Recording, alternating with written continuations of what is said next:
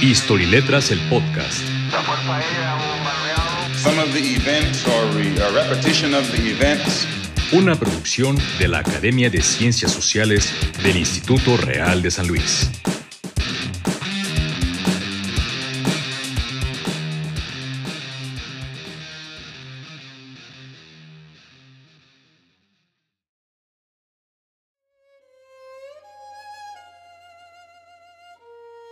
Hola, hola a todos los que están escuchando este eh, podcast de Historia y Letras, un podcast producido por la Academia de Ciencias Sociales del Instituto Real de San Luis. Y eh, pues bueno, esto, va a ser la primera grabación que tenemos este, en este 2022. Habíamos dejado pendientes algunos temas de los que se van a revisar en el modelo de Naciones Unidas Real ¿no? Eh, un tema que es muy interesante y que se va a debatir el día de hoy es aquel eh, que corresponde a la Comisión de ONU Mujeres. Y se trata sobre el impacto y la adopción de las cuotas de género alrededor del mundo. ¿no? Es un tema sumamente, eh, podría decirse controvertido, ¿no? Eh, pero creo que, como muchas cosas, depende del cristal o desde la perspectiva con la que se mire. ¿no? Entonces, vamos a empezar con este tema. Y no sin antes, me gustaría eh, pues presentar a, a, Ricardo Pérez. ¿Cómo estás, Rick? ¿Qué tal a todos? ¿Qué tal, Saúl? Carlos, me adelanto a presentarte, saludarte y a todos. Muy bien, mi querido Rick. ¿Qué te trajeron los Reyes Magos? Pues al menos este, dicen que me porté bien. Entonces, ya me trajeron una vacuna. Entonces, ah, ok. Muy bien. Una, una vacuna muy moderna. Ajá. Eso dicen. Y a, y a, ti, mi querido Carlos, ¿cómo estás, mi querido Carlos Torres, primero? Hola, Saúl Ricardo, muchas gracias. Eh, a mí los Reyes me trajeron optimismo para este nuevo año porque sí es muy, muy necesario, creo yo. Muy bien, pues me da muchísimo gusto. Eh, este tema habla sobre la adopción de cuotas de género alrededor del mundo. Eh, igual intentando arrancar este programa como de la manera más eh, pedagógica posible, ¿A qué nos referiríamos entonces con cuotas de género? Claro, bueno, eh, en este caso nos referimos a, bueno, cuando una persona escucha cuotas de género debe pensar en alguna política, eh, usualmente pública, pero también hay, eh, sector, sectores privados que, lo emplean, ¿no? Para garantizar que cierto número de puestos, usualmente de toma de decisión, se vayan a mujeres, ¿no? para que haya una relativa paridad entre el número de hombres y mujeres que ocupan esos puestos. En el caso de el tópico para nuestro debate, para el debate de los alumnos, es en los parlamentos, en los congresos, en las cámaras eh, legislativas ¿no?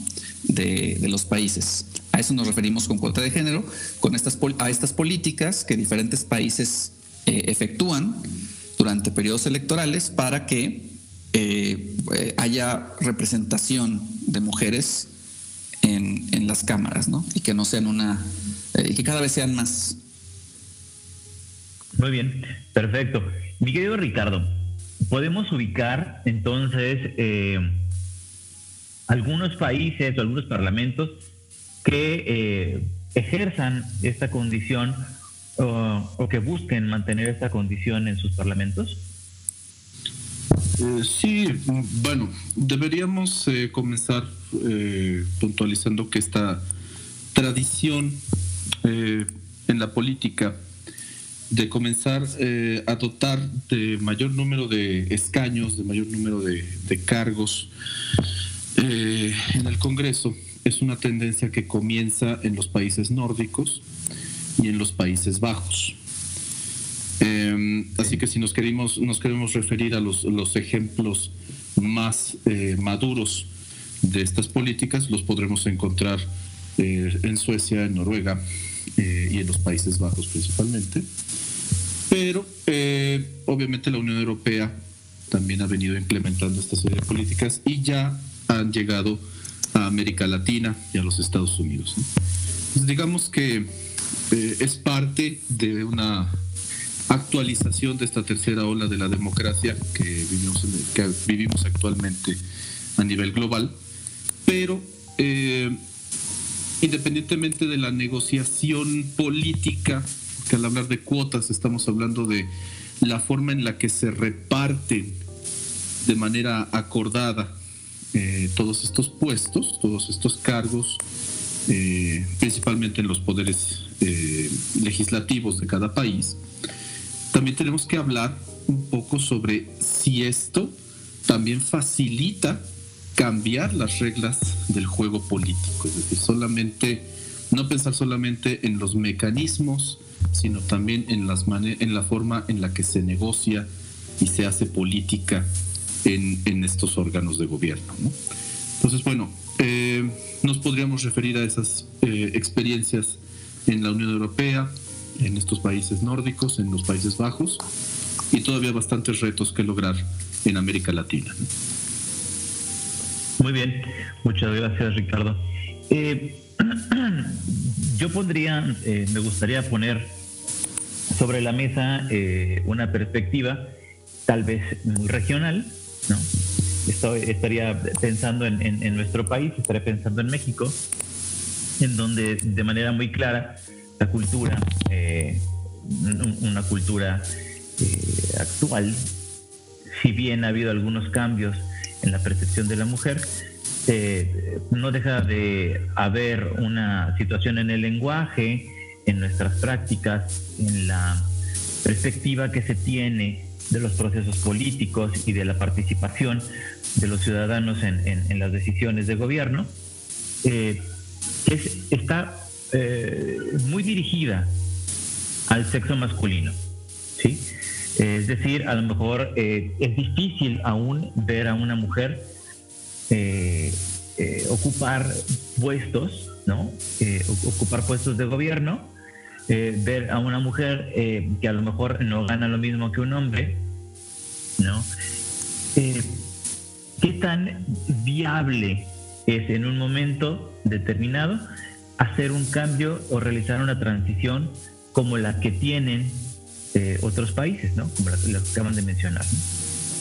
Siempre es viable, siempre es viable. Y de hecho, me gustaría comentar que esas eh, actitudes, eh, esos arraigos, esos elementos, eh, características y idiosincrasias culturales de diferentes pueblos que puedan ser patriarcales, incluso machistas, sexistas o hasta misóginas, deben considerarse como que existen en todos lados, ¿no? Porque existen en todos lados. Entonces, incluso si, si bien uno dice, bueno, es que en Europa, por supuesto, que es fácil implementarlas, pues no, no lo fue al principio, ¿no? No lo fue. Llegar a la legislación es producto es consecuencia de un proceso de negociación de mucho tiempo. Y de hecho en los países en donde uno pueda considerar que las actitudes em, eh, eh, respecto de la mujer participando en la vida pública son malas y son graves, es ahí donde más necesitamos eh, este tipo de políticas porque ningún gobierno, ninguna nación, nadie puede negar los hechos. Y los hechos son que las mujeres están subrepresentadas dramáticamente en la vida pública de todos los países. ¿no?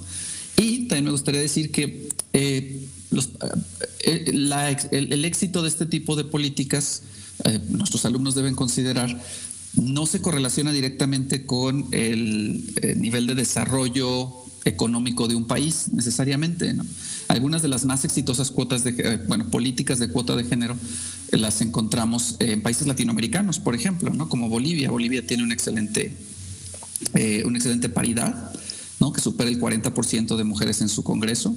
Argentina también, que es pionera. Argentina fue la primera nación, acaso en América Latina o en las Américas, en implementar cuotas de género por ahí de 1991. ¿no? Entonces, eh, donde, donde más difícil parece que se puedan implementar es donde más se necesitan, definitivamente. Habrá, habrán los delegados de discutir eh, si se está haciendo, cuáles son los obstáculos para que em, crezca la paridad de mujeres ¿no? con respecto de los hombres en la vida pública de esos países y donde no, ¿por qué no? Que son una minoría.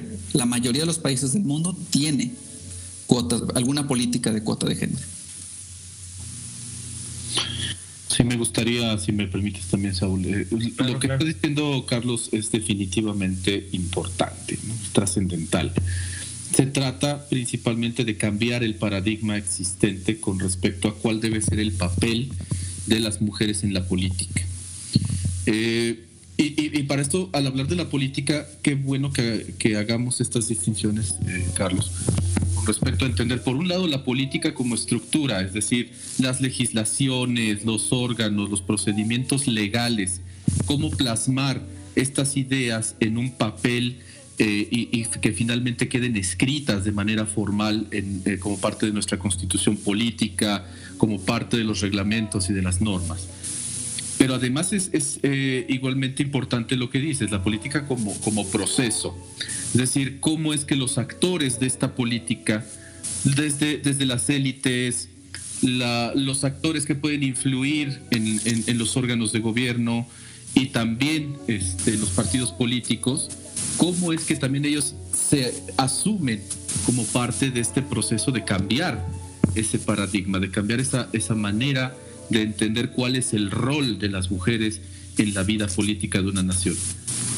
Eh, son, son, cuestiones que van de la mano en todo momento. Sin la negociación y sin este cambio de mentalidades con respecto a cómo debe ser la política, es obviamente más difícil plasmarlo de manera formal en una, en una constitución o en un conjunto de leyes. Sí, y en el caso, gracias Ricardo, yo gracias, eh, definitivamente es súper importante que hagan esa distinción nuestros delegados. Eh, con respecto a lo que decía Saúl, ¿no? en el caso de México también me gustaría eh, decir que en México incluso, ¿no? en México inclusive la, la transición, el progreso ¿no? de este tipo de legislaciones no ha sido fácil ni de un día para otro, pero ha sido exitoso, ¿no? o sea, ha, sido, ha progresado, ha avanzado en el sentido de que hace 10 eh, años, quizá un poco más, estas cuotas de género eh, eran menos efectivas que hoy, menos eficaces que hoy, en parte porque a los partidos se les decía, bueno, tienes que dar cierto tipo de candidaturas, cierto número de candidaturas a candidatas mujeres. Y los partidos lo que hacían es que le daban esas candidaturas, a, le daban candidaturas a las mujeres, la mitad de sus candidaturas, pero eran candidaturas que sabían que iban a perder, ¿no? Eh, sucedía mucho. Y con el, con el pasar de los años, especialmente los últimos 10 años, se ha peleado por establecer candados y métodos institucionales para que no se le den eh, candidaturas que consideran perdidas a las mujeres. Y en parte de eso se logró porque las mujeres empezaron a ganar las candidaturas que normalmente los partidos perdían en ciertos lugares, ¿no? En ciertas eh, presidencias municipales, en ciertas, eh, en ciertas carreras diputacionales, de senadurías, ¿no? Ese tipo de cosas. Y entonces ahora eh, en las últimas elecciones eh, eh, mexicanas tenemos un número récord de mujeres que han ganado puestos y puestos aparte muy peleados, no muy ambicionados, presidencias municipales de grandes ciudades capitales, de grandes metrópolis mexicanas y, de ciudades medianas y de todo tipo de tamaños, y así como diputaciones y senadurías. Bueno, yo tenía una, una pregunta eh, que voy a posponer porque ahorita que estabas hablando, Carlos, y que hablabas de estos candados que intentaban dar una, una eh, certeza de que las candidaturas eh, ofrecidas o, propuestas para el sector femenino no fueran candidaturas en puestos que se fueran a perder. ¿Tienen ustedes, digo, ya seas tú, Carlos, o tú, Ricardo, eh, sabemos de alguna eh, norma o algún esquema de acción que pudiera eh, asegurar de manera normativa ¿no? Que, que, no se haga este ejercicio de darle a las eh, de darle a una mujer una, una candidatura que se considera perdida, sobre todo porque a mí me parece que, que podría caerse en la subjetividad, en el decir es que esta es una mala eh, es, como esta es una pelea perdida, te lo voy a dar a una mujer. Ajá. Bueno, eh, sí, sí los hay. Eh, son condiciones que pone el Instituto Nacional Electoral y me gustaría que los delegados hicieran el trabajo de investigarlas. Es muy fácil encontrarlas. Si googlean INE, paridad en las candidaturas, ¿no? Eh, vienen, las, vienen varias condiciones acerca de cómo deben actuar los, los partidos para garantizar tanto como puedan justicia al momento de repartir las candidaturas. Pero también quiero decir que esas condiciones que tiene el INE todo el tiempo se están reformando, todo el tiempo están proponiéndose eh, nuevas o, cambios y tienen que ver con denuncia por parte de las candidatas y de los de candidatos también y de la sociedad civil, en donde han acusado a los partidos de eh, actuar de mala fe, ¿no? de darles precisamente candidaturas que no eh, que, no iban a, que las sabían perdidas. ¿no? Eh, entonces sí, sí, sí las hay. Me gustaría que los delegados hicieran el esfuerzo de investigar algunas puntuales. Existen eh, también algunas otras prácticas, eh, esto es, en el aspecto de las elecciones, pero también existen prácticas, al menos documentadas en México, en donde se otorgan puestos a mujeres en el Congreso que pueden ser fácilmente eh, sustituidos por hombres. O que la titular, por ejemplo, existe una diputada plurinominal para que, que se coloca en un puesto de plurinominal solo para poder cumplir con la cuota del género y su, su suplente es hombre. Entonces se, le, se han acusado también mucha presión indirecta dentro de las cámaras, por ejemplo, a, a diputadas plurinominales, para que terminen siendo sustituidas eh, o que su suplente termine por tomar el cargo y resulta ser un varón.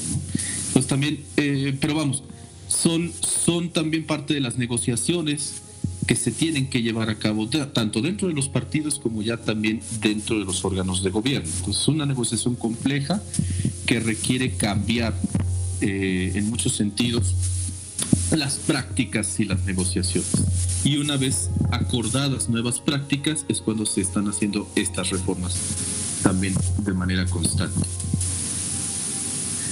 Muy bien. Haces la siguiente pregunta que no es propiamente una, un cuestionamiento, sino que me gustaría saber su opinión al respecto.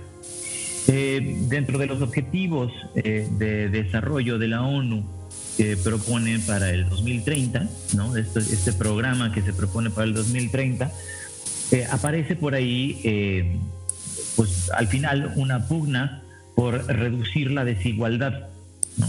Y esto, en, gran medida, pues eh, está también dirigido a reducir una desigualdad basada en el género, ¿no?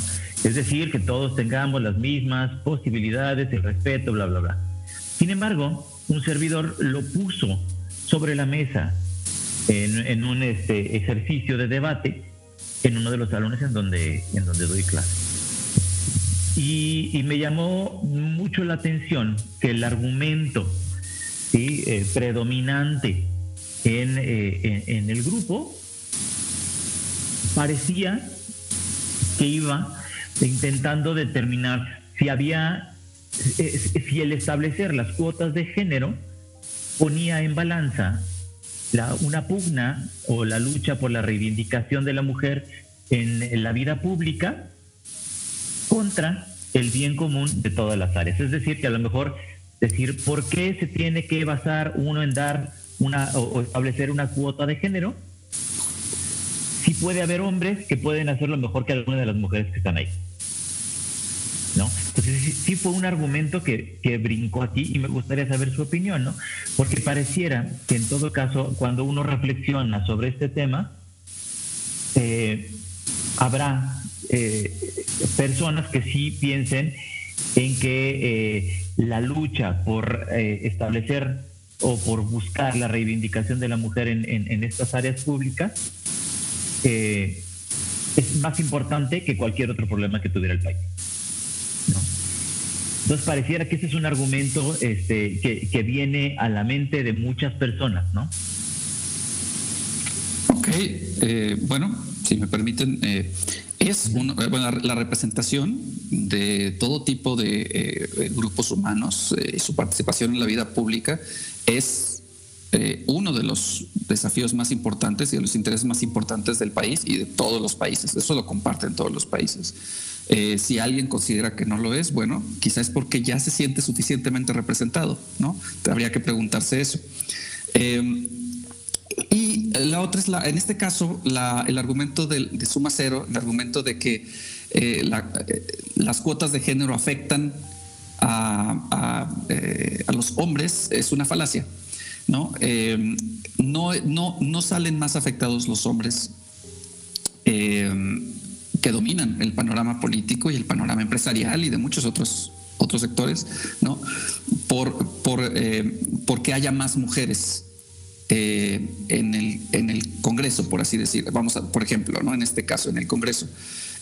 finalmente, el, ah, el, problema que hay si un hombre altamente calificado no quedó eh, en un escaño, en un puesto, ¿no? ganador en una contienda electoral, el problema no es que hubiera habido una cuota de género, el problema es por qué perdió ante su propio grupo de hombres, ¿no? ¿Es acaso que él es el menos capacitado de esos hombres? Entonces habría que haberle dado un escaño sacrificando uno de, uno de los escaños de cuota de género.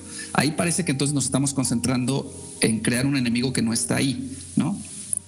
¿Qué pasa con los mecanismos por los cuales una persona talentosa no puede llegar a ocupar un puesto de toma de decisiones entre su propio género? los pactos eh, tras bambalinas, los pactos tras eh, eh, a puerta cerrada ocurren con los hombres por sí solos. No necesitan, no necesitan excusarse diciendo que el, el ingreso de las mujeres es lo que los ha orillado a sacrificar sus mejores talentos, ¿no? ¿No? Como, como bancada masculina también deberían preocuparse porque llegaran al, a los puestos de toma de decisiones los hombres mejor capacitados.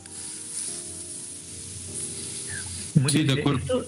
ah, ok, dale, no, adelante, Ricky. Yo, yo quisiera complementar este punto de vista. Estoy de, estoy de acuerdo con lo que ha dicho Carlos.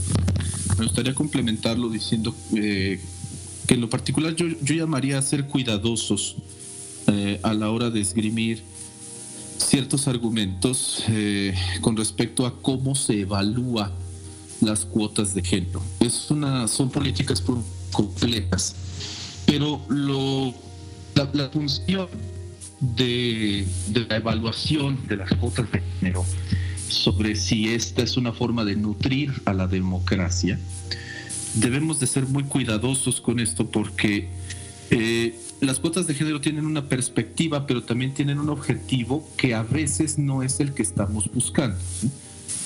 Eh, las cuotas de género son un instrumento principalmente para cambiar ciertas formas, de ciertos eh, eh, hábitos arraigados en la, en la política, pero son hábitos que, como lo mencionó Carlos desde el principio, tienen que ver con la idiosincrasia con la manera en la que entendemos la identidad de los géneros en la política.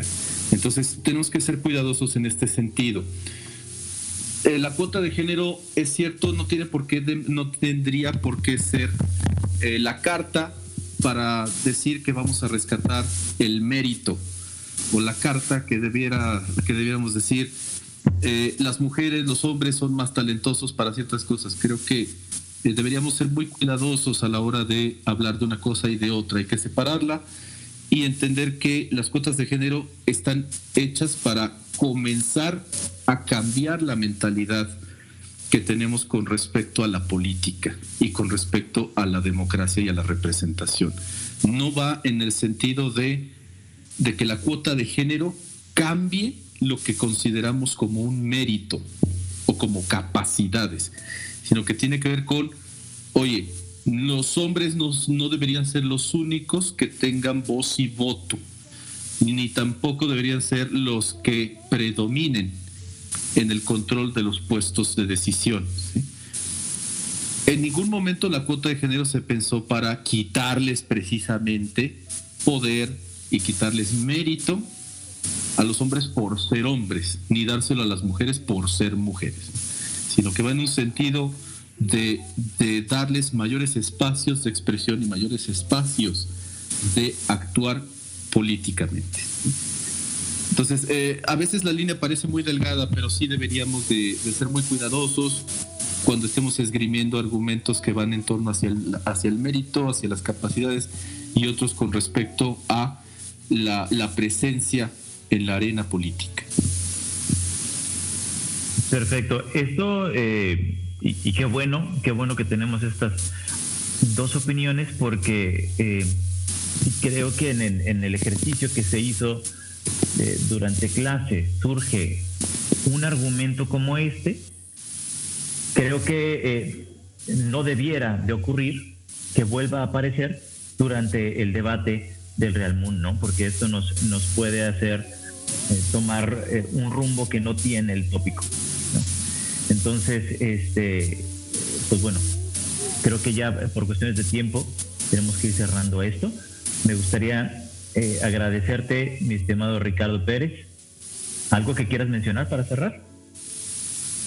bueno, gracias a ustedes, gracias por este espacio y a los que nos escuchan, simplemente seamos, eh, retomar eh, eh, este punto, ser cuidadosos, separar los conceptos y ser muy cuidadosos a la hora de evaluar. Antes de evaluar hay que tratar de entender cuál es el verdadero propósito y el objetivo de ciertas cosas y de ciertas prácticas y tratar de ser muy cuidadosos a la hora de manejar ciertos conceptos. Perfecto. Muchas gracias Ricardo. Mi querido Carlos Torres. Muchas gracias eh, Ricardo, Saúl, a nuestros delegados, pues que es un tema muy interesante y eh, hay mucha información al respecto. Eh, seguramente disfrutarán el debate.